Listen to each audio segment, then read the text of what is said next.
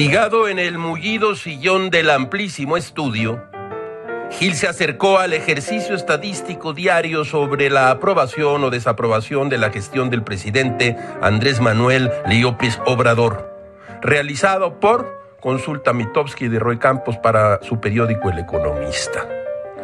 Si Gilga entendió bien, la muestra se levanta entre mil mexicanos mayores de 18 años con dispositivos móviles inteligentes con acceso a Internet. De acuerdo con esta medición, entre abril de 2019 y diciembre del mismo año, la aprobación del presidente cayó de 64.5% a 58.7%.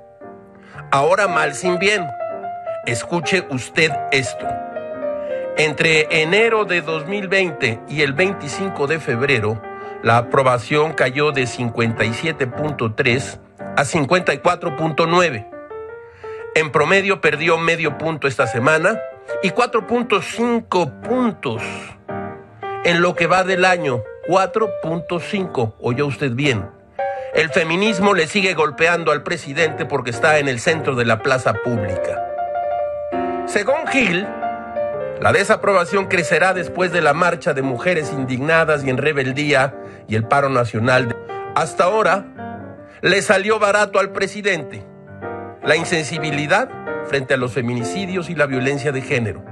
Mano negra, dice el presidente. Mano dura, dice Gilga.